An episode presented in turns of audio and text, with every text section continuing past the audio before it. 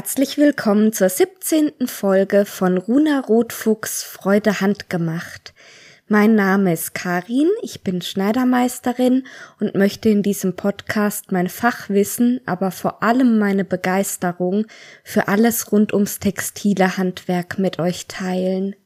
Heute schauen wir uns gemeinsam die letzte der drei Grundbindungsarten an, nämlich die Atlasbindung. Das geht wahrscheinlich relativ schnell und deshalb widmen wir uns danach gleich auch noch den Buntgeweben. Wie immer noch kurz ein Werbehinweis, damit ich rechtlich abgesichert bin, falls ich mal Firmen erwähne oder Markennamen nenne, kennzeichne ich diesen Podcast als Werbung. Ich bin dazu aber nicht beauftragt worden und werde auch von niemandem dafür in irgendeiner Form entlohnt. Nachdem wir in den letzten zwei Folgen schon die Leinwandbindung und die Körperbindung hatten, kommt heute die dritte der Grundbindungsarten, nämlich die Atlasbindung. Das bekannteste Gewebe in Atlasbindung, was wahrscheinlich jeder von euch kennt, ist der Satin. Und das ist auch ein ganz typisches atlasbindiges Gewebe. Und jetzt gucken wir uns mal zusammen an, was so typisch daran ist oder was typisch für die Atlasbindung ist. Wie immer habe ich auch eine Webpatrone gezeichnet und ein Flechtbild. Für meine Patreons habe ich das in einem Handout verarbeitet, wo noch ein paar mehr Informationen dabei stehen. Das findet ihr wie immer auf Patreon, aber ich habe es auch in den Show Notes verlinkt. Für alle anderen ist zumindest ein Link in den Show Notes, wo ihr auf Pinterest eine kleine Übersicht mit den W-Patronen euch anschauen könnt. Das ist vielleicht ganz hilfreich. Ich versuche es jetzt aber auch mal so auditiv zu beschreiben, dass ihr ohne Bild äh, versteht, was die Atlasbindung ausmacht. Und das ist im Wesentlichen dass man eine verstreute Anordnung der Bindungspunkte hat, die sich gegenseitig nicht berühren. Das heißt, bei der W-Patrone hat man ja immer dunkle und helle Kästchen für Ketthebungen und Kettsenkungen und bei einem Kettatlas, was so der normale Atlas ist, sage ich mal, aber da komme ich auch gleich noch dazu, dominieren eben die dunklen Kästchen und man hat ein paar helle Kästchen, die sich aber nie gegenseitig in irgendeiner Form berühren, sondern die sind eben ganz verstreut. Und um das zu erreichen, braucht man einen Rapport von mindestens fünf Kett- und fünf Schussfäden. Rapport zur Erinnerung ist die kleinstmögliche Einheit, die sich dann immer wieder wiederholt. Diese Art der Bindung, dass sich die Bindungspunkte nicht berühren dürfen, bedingt, dass sehr lange Flottungen entstehen. Flottungen hatten wir in kleinerem Maßstab auch schon bei den körperbindigen Geweben. Das heißt, ein Faden liegt lose auf der wahren Oberseite und geht über mehrere andere Fäden drüber, bis er dann wieder ins Gewebe einbindet also auf die Unterseite wechselt. Und das ist bei den atlasbindigen Geweben eben ganz charakteristisch, dass man sehr lange Flottungen hat. Also im Fall vom Kettatlas liegen sehr viele Kettfäden über sehr lange Zeit, ja, in Anführungsstrichen, also im kleinstmöglichen Fall immer über vier Fäden lose auf der wahren Oberseite bevor sie dann wieder einbinden. Dann machen wir vielleicht auch gerade den Unterschied Kettatlas und Schussatlas. Ihr könnt es euch wahrscheinlich denken. Beim Schussatlas ist es gerade andersrum. Da sind die Schussfäden dominanter auf der wahren Oberseite und liegen eben in langen Flottungen vor. Der ist allerdings sehr viel seltener als der Kettatlas ein bekanntes Beispiel, was ihr bestimmt schon mal gesehen habt, wenn auch nicht unbedingt unter dem Namen abgespeichert, ist der Duvetin. Ich hoffe, ich spreche das richtig aus. Also Duvet oder Duvet. Hm, keine Ahnung. Ich hatte ja nur zehn Jahre Französisch in der Schule. Aber ja, irgendwie ist da nicht viel hängen geblieben. Auf jeden Fall kommt es aus dem Französischen und Duvet ich glaube, man spricht so, heißt Flaum. Und das ist auch schon eine ganz gute Herleitung, wie dieser Stoff aussieht. Also es ist ein Schussatlas. Und der wird aber anschließend aufgeraut und man sieht dann gar nicht mehr viel von dem Bindungsbild, sondern hat so eine gleichmäßige, flaumige Oberseite, die sehr an Wildleder erinnert. Also man findet es manchmal unter dem Namen Waschleder. Meistens haben wir Bankettatlas, das heißt, auf der wahren Oberseite sind die Kettfäden dominant. Und sehr oft, wie zum Beispiel auch bei dem Satin, hat man Filamentgarne, das heißt entweder Seidengarne oder Kunstfasern, die ein sehr glattes Aussehen haben, die sehr fein sind und dann hat man auch eine sehr dichte Kette und das alles zusammen ergibt eine glänzende Oberfläche. Außerdem haben diese Gewebe meistens einen sehr weichen, geschmeidigen Fall. Das liegt nicht nur an den verwendeten Garnen, natürlich verstärken die das noch, aber auch dadurch, dass man so wenig Bindungspunkte hat und die Bindungspunkte sich nicht gegenseitig berühren, sind die Gewebe einfach weicher, fließender im Fall. Nicht so strapazierfähig dadurch aber auch. Ne, Im Vergleich die Leinwandbindung, da haben wir die höchstmögliche Anzahl an Bindungspunkten, die ist viel schiebefester, scheuerfester, strapazierfähiger, aber auch im Vergleich steifer. Man muss nicht unbedingt Filamentgarne haben. Es gibt auch atlasbindige Gewebe aus allen möglichen anderen Rohstoffsorten. Zum Beispiel gibt's auch einen Baumwollsatin, der ist dann natürlich aufgrund der Baumwolleigenschaften viel matter wie ein Seidensatin. Aber trotzdem auch der ist in der Tendenz, hat er eben so eine glatte, glänzende Oberfläche dann würde ich jetzt eigentlich zu den Abwandlungen kommen. Allerdings kann ich da bei der Atlasbindung gar nicht viel sagen. Den Unterschied Kettatlas, Schussatlas hatten wir ja schon. Und viel mehr Möglichkeiten gibt's auch erstmal gar nicht, weil ich ja um bei der Atlasbindung zu bleiben, dafür sorgen muss, dass sich die Bindungspunkte nicht berühren. Und da gibt's einfach nicht so furchtbar viele Möglichkeiten, dieses Schema beizubehalten, aber eine andere, ja, eine Ableitung davon zu machen. Trotzdem gibt's natürlich ganz viele unterschiedliche Stoffe, die eine Atlasbindung nutzen. Einmal über unterschiedliche Materialien, das hatten wir ja gerade schon ein bisschen, aber auch wenn wir dann in die Richtung von aufwendigeren Geweben kommen, indem man zum Beispiel beim Damast Kettatlas und Schussatlas kombiniert und das mustermäßig im Gewebe verarbeitet. Oder auch um es mal ganz einfach zu machen, ein Streifensatte, wo streifenmäßig immer Kettatlas und Schussatlas sich abwechseln. Man hat dann meistens so einen matt glänzend Effekt und ja, kann halt damit im einfachsten Fall zum Beispiel Streifen machen und im aufwendigsten Fall wie beim Damast irgendwelche Blumenmuster, die dann alles in einem Material sind, aber durch diese unterschiedlichen Webarten doch einen tollen Effekt erzielen.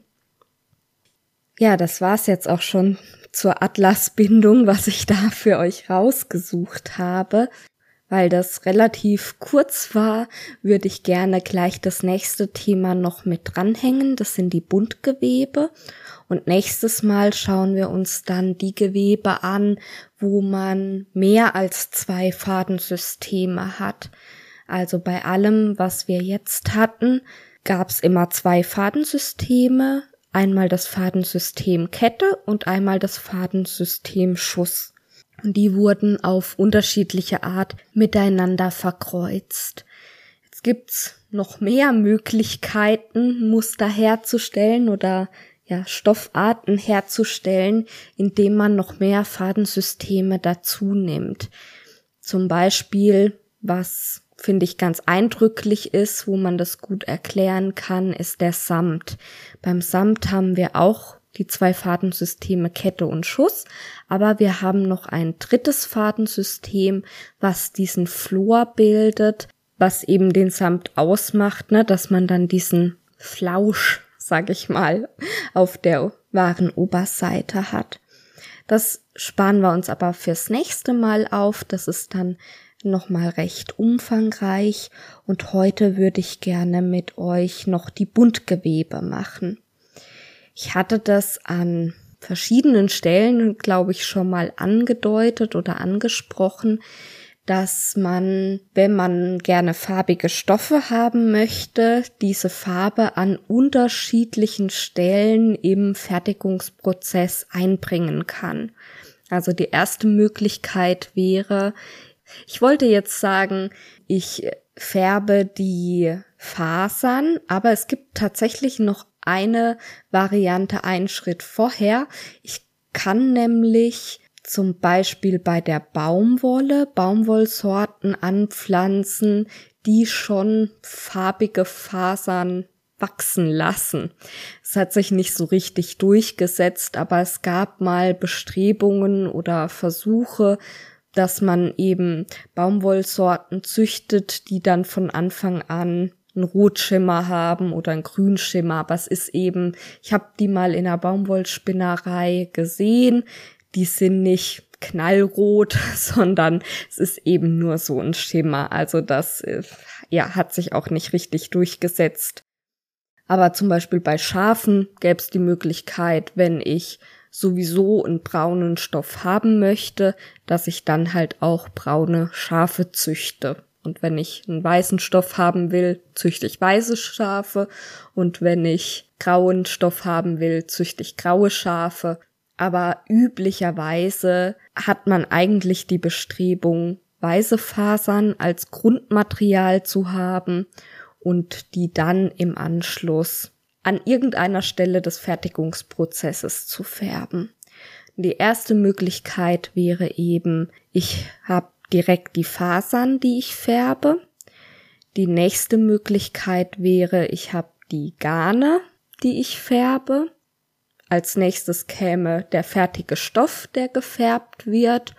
Und als letzte Möglichkeit, ich habe das fertige Kleidungsstück, das fertig genähte, was dann gefärbt wird.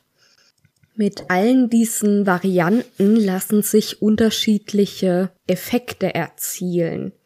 Und heute bei den Buntgeweben gehen wir davon aus, dass wir gefärbte oder halt ja bunte Garne haben, die jetzt verwebt werden und zwar nicht zu einem einfarbigen Stoff, sondern zu einem gemusterten Stoff. Ihr könnt diese Buntgewebe am fertigen Stoff, zum Beispiel im Stoffgeschäft oder auch an fertigen Kleidungsstücken, ganz gut von gemusterten Stoffen unterscheiden, die im fertig gewebten Zustand bedruckt worden sind oder gefärbt worden sind, weil das Muster durchgeht. Zum Beispiel nehmen wir mal die einfachste Variante, ein Karo. Äh, ein Vichy-Karo, das ist so ein ganz kleines Karo. Das kann eingewebt sein oder aufgedruckt sein. Beides habe ich schon im Stoffgeschäft gesehen. Und wenn das eingewebt ist, dann habe ich halt auf Vorderseite und Rückseite in genau der gleichen Farbbrillanz dieses Karo. Und wenn ich genauer hinschaue, sehe ich auch, dass die einzelnen Fäden, wenn es jetzt ein rot-weißes Karo ist, halt der einzelne Faden entweder rot oder weiß ist. Wenn das dagegen ein aufgedrucktes Karo ist, dann ist auf der rechten Seite das auch total schön, aber auf der linken Seite ist es entweder gar nicht zu sehen oder schimmert nur so ein bisschen durch, ist sehr viel blasser als auf der rechten Seite, weil es halt nur von rechts aufgedruckt war. Und wenn ich genauer hinschaue, sehe ich auch, dass das nicht unbedingt das Muster genau immer mit einem Faden verläuft, sondern vielleicht ein kleines bisschen schräg aufgedruckt ist und dass dann auch mal ein Faden seine Farbe wechselt. Die einfachste Möglichkeit, verschiedenfarbige Fäden in einem Gewebe zu verarbeiten, hatte ich schon in der letzten Folge angesprochen. Das sieht man ganz oft beim Fischgrat oder auch beim Diamantköper, dass man einfach eine andere Farbe in den Kettfäden als in den Schussfäden hat und dadurch kommt dann diese Musterung, diese Körpergrade nochmal deutlicher raus. Wenn man genau das gleiche macht, nämlich die Kette in einer Farbe und den Schuss in einer anderen Farbe, aber bei einer anderen Art von Gewebe lässt sich ein Effekt erzielen, der nennt sich Changeant. Ihr könnt euch das ganz gut herleiten oder merken, der Effekt ist, dass dieses Gewebe in der Farbe changiert.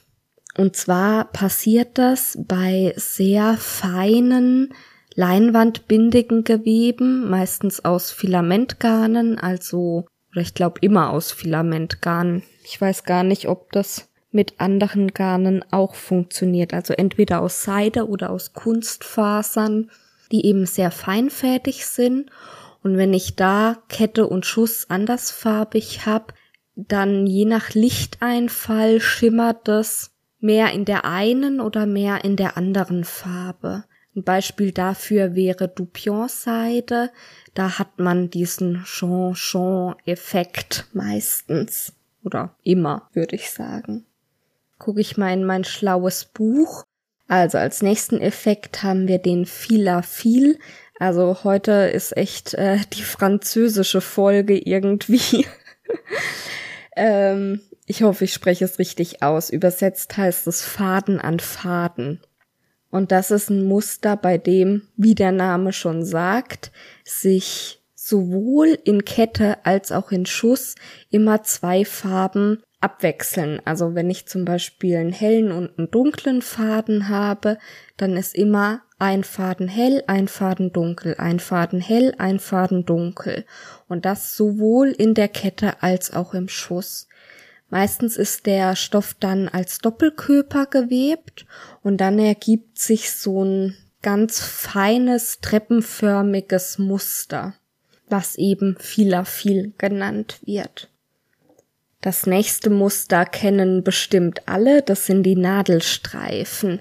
Nadelstreifen entstehen, wenn ich einzelne Fäden in der Kette andersfarbig habe. Meistens hat man eine dunkle Grund, ein dunkles Grundgewebe und dann sind alle, keine Ahnung, alle, jeder zehnte Kettfaden oder jeder zwanzigste Kettfaden oder wie auch immer, sagen wir mal jeder x-te Kettfaden ist dann weiß und dadurch ergeben sich so ganz feine Nadelstreifen.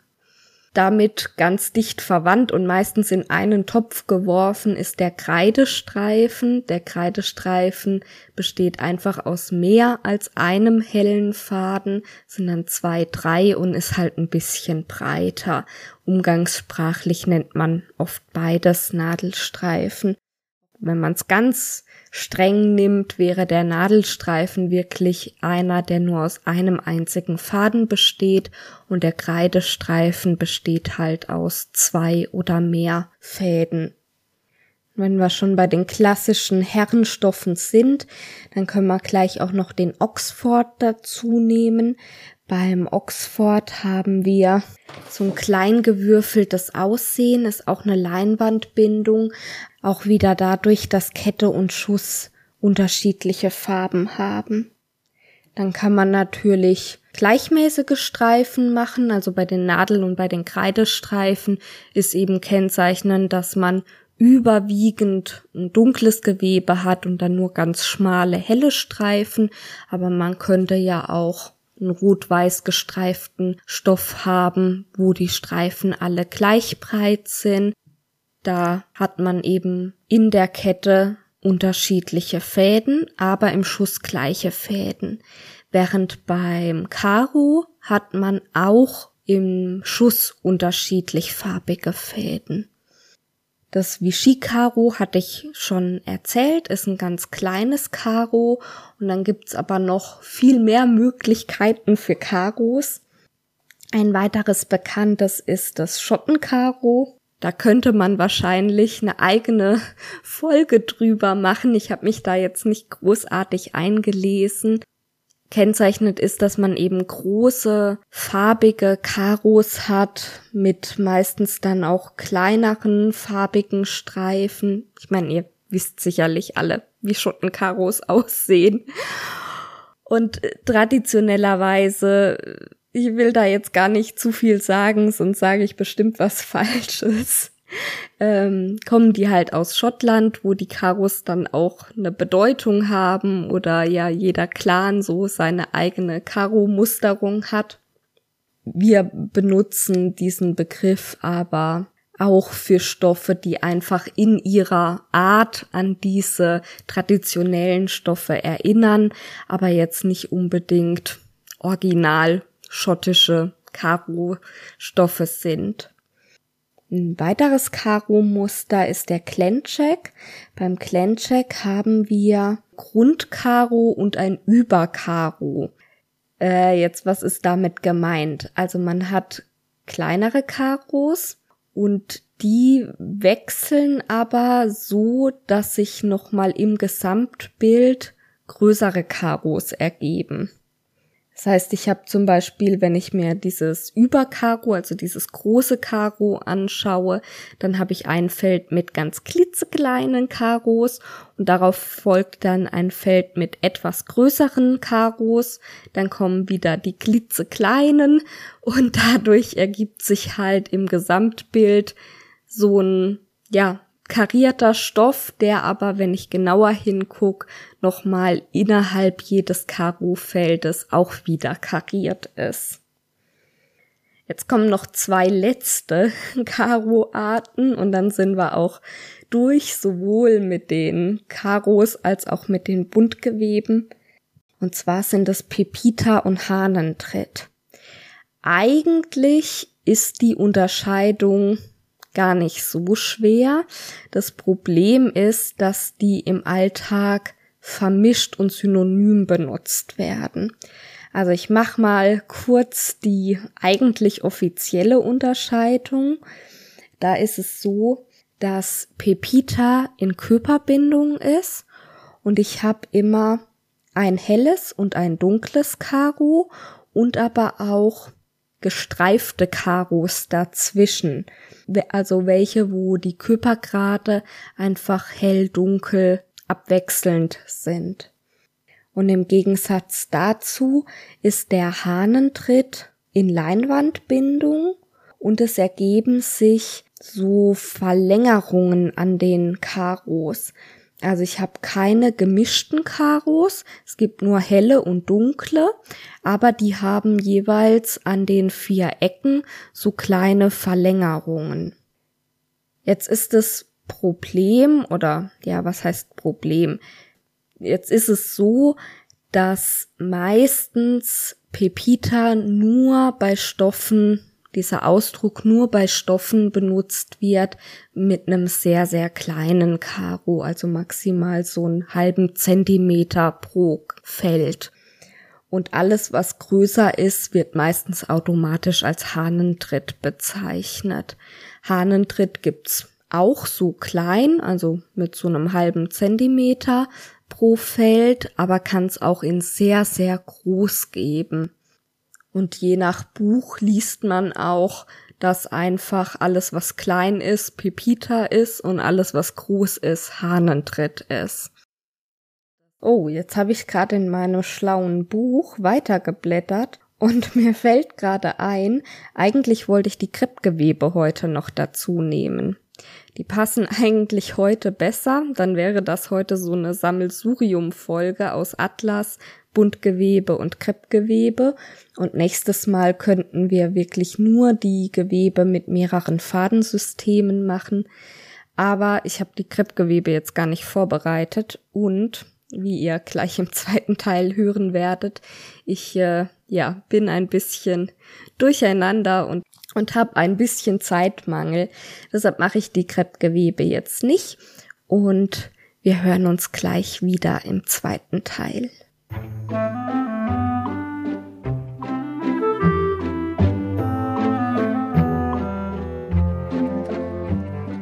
Ja, wie gerade schon angedeutet, ich bin ein bisschen durcheinander und habe den Kopf voller Sachen und äh, ja, es ist schon Donnerstagnachmittag. Ich hab vor, eine kurze Folge zu machen, damit ich die auch noch geschnitten krieg. Ihr könnt euch denken, wenn ihr die letzte Folge schon angehört habt, woran das Ganze liegt, nämlich daran, dass ich mitten im Umzug stecke. Es könnte übrigens auch sein, dass der Ton dieses Mal ein bisschen anders ist, weil ich sitze hier in einem halbleeren Zimmer. Es halt finde ich nicht so schlimm, aber könnte sein, dass man einen kleinen Unterschied hört. Ja, und deshalb habe ich mir vorgenommen, eben wenigstens eine kurze Folge zu machen. Ich hatte auch überlegt, ob ich es ganz äh, um eine Woche verschiebe, bloß nächste Woche wird es wahrscheinlich nicht besser werden. Da sind wir dann in der neuen Wohnung und die will ja auch eingerichtet werden und die ganzen Umzugskartons, die ich jetzt heute noch packen muss, möchten ja dann auch wieder ausgepackt werden oder ich möchte sie dann wieder auspacken. Von daher habe ich gedacht, ich mache die Folge heute und mache aber eben eine relativ kurze und habe deshalb für den zweiten Teil auch gar nicht groß was rausgesucht. Ich möchte gerne auf jeden Fall euch noch eine Podcast-Empfehlung mitgeben und dann würde ich auch gar nicht viel mehr im zweiten Teil erzählen wollen. Als Podcast-Empfehlung habe ich heute ein Geburtstagskind dabei. Und zwar ist es der Podcast 30 Grad Handmade von der lieben Claudia. Die hat letztes Jahr im Januar angefangen, einen Podcast zu machen, weil sie der Meinung war, und ich stimme ihr da total zu, dass es viel zu wenig Handarbeitspodcasts mit dem Schwerpunkt Nähen gibt. Sie veröffentlicht die Folgen immer am letzten Donnerstag des Monats, also der Podcast erscheint demnach auch einmal im Monat. Sprich, es gibt mittlerweile 13 Folgen, 12 für das erste Jahr und jetzt ist heute die 13. Folge erschienen. Claudia macht diesen Podcast alleine und macht ihn wiederum nicht alleine. Sie holt sich nämlich jede Folge einen anderen Interviewgast mit dazu die übliche Struktur, wobei es auch Sonderfolgen gibt, die ein bisschen anders aufgebaut sind, ist, dass sie dann zuerst so allgemeine Kategorien hat, die sich auch immer wieder wiederholen. Also das sind immer die gleichen, zum Beispiel aktuelle Projekte, die Pläne, die man für die Zukunft hat und was äh, man gekauft hat und so weiter, immer bezogen auf den letzten Monat. Und dann gibt's aber immer ein großes Thema, was sie mit dem Gast bespricht, wo der Gast auch, ich sag mal, besonders geeignet dazu ist, darüber zu sprechen. Zum Beispiel in der aktuellen Folge geht's um das Thema Probenähen und da hat sie sich dann natürlich auch jemanden eingeladen, die schon viel Probe genäht hat. Es wäre jetzt zum Beispiel sinnlos, mit mir über Probenähen sprechen zu wollen, weil ich habe noch nie Probe genäht. und das ist besonders dieser zweite Teil, den mag ich immer sehr. Übrigens war die Claudia auch so ein kleines bisschen Geburtshelferin für diesen Podcast. Ich hatte schon länger vor, oder nee, was heißt vor? Ich hatte schon länger damit geliebäugelt, dass ich doch vielleicht einen Podcast machen könnte. Zum einen, weil ich einfach Lust dazu hatte, das mal selber auszuprobieren und zum anderen, weil ich genau wie die Claudia auch der Meinung war und bin, dass es einfach zu wenige Handarbeitspodcasts mit Schwerpunkt Nähen gibt. Und dann hat die Claudia ihren Podcast rausgebracht und hat mir so mit ihrer ersten Episode total aus der Seele gesprochen und hat eben auch gesagt, dass sie immer einen Gast dabei haben möchte, einen Interviewpartner und dass man sich gerne bei ihr melden kann, wenn man da Lust dazu hat. Und da habe ich gedacht, das ist doch die Gelegenheit, das mal auszuprobieren und habe mich bei ihr gemeldet und auch ganz liebe Mails mit ihr geschrieben. Und da der Podcast aber nur monatlich erscheint und sie für die ersten Folgen schon Interviewpartner hatte, ging es dann noch eine ganze Weile, bis wir die gemeinsame Folge aufgenommen haben. Und bis dahin hatte ich tatsächlich schon den Entschluss gefasst, ja, ich werde auf jeden Fall einen eigenen Podcast machen und habe auch schon angefangen, da entsprechend alles in die Wege zu leiten. Und trotzdem war es dann eben so, dass meine allererste Podcast-Aufnahme ich mit ihr gemeinsam gemacht habe, also ich als Gast bei ihr. Und das war schon total gut für mich, um äh, diese Nervosität loszuwerden, weil natürlich war ich furchtbar aufgeregt am Anfang. Also ich war furchtbar aufgeregt bei der Folge, die ich mit ihr gemeinsam gemacht habe. Ich war aber auch bei den ersten Podcast-Folgen, die ich alleine gemacht habe, ganz fürchterlich aufgeregt. Also ich weiß noch, so alleine in, in den leeren Raum zu sprechen, das war ganz furchtbar. Ich habe mir dann ein kleines Kuscheltier auf den Laptop gesetzt und hab dem was erzählt, weil äh, ja, weil das so komisch war, einfach nur ins Mikrofon zu sprechen und mittlerweile habe ich mich da total dran gewöhnt. Falls ihr speziell die Folge nachhören möchtet, wo ich bei ihr Gast war, das war die fünfte Folge, die heißt Handwerk versus Hobby. Da haben wir über die Unterschiede gesprochen, wie ich gelernt habe, im Handwerk zu nähen und wie ich's kenne, das Hobbyschneider nähen. Da gibt's ja doch ein paar Unterschiede. Meine persönliche Empfehlung sind vor allem aber ihre Sonderfolgen, die finde ich besonders spannend. Da fehlt quasi dieser erste Teil, wo es drum geht, was hat man genäht, was hat man gekauft, was hat man so für Pläne, sondern es fokussiert sich vor allem auf dieses Thema, was zu dem jeweiligen Gast passt und die finde ich immer besonders gelungen. So, und mit dieser Empfehlung würde ich mich jetzt auch schon von euch verabschieden. Wie gesagt, ich muss noch einige Kartons packen. Allerdings verabschiede ich mich nicht, ohne mich vorher bedankt zu haben. Dieser Podcast wird nämlich von meinen Patreons finanziert, die mich monatlich unterstützen, so dass ich die Kosten für das Hosting etc. alle abdecken kann und dafür vielen, vielen herzlichen Dank an euch. Und auch danke an alle anderen, die einfach zuhören, die mir nette Kommentare schreiben, den Podcast bewerten, weiterempfehlen etc. Falls ihr das auch machen möchtet, also Patreon werden oder mich in irgendeiner anderen Form unterstützen, findet ihr alle nötigen Infos dazu in den Show Notes. Und dann hören wir uns in zwei Wochen wieder, dann aus meiner neuen Wohnung. Und bis dahin wünsche ich euch alles Gute und habt eine schöne Zeit. Bis dahin, ciao.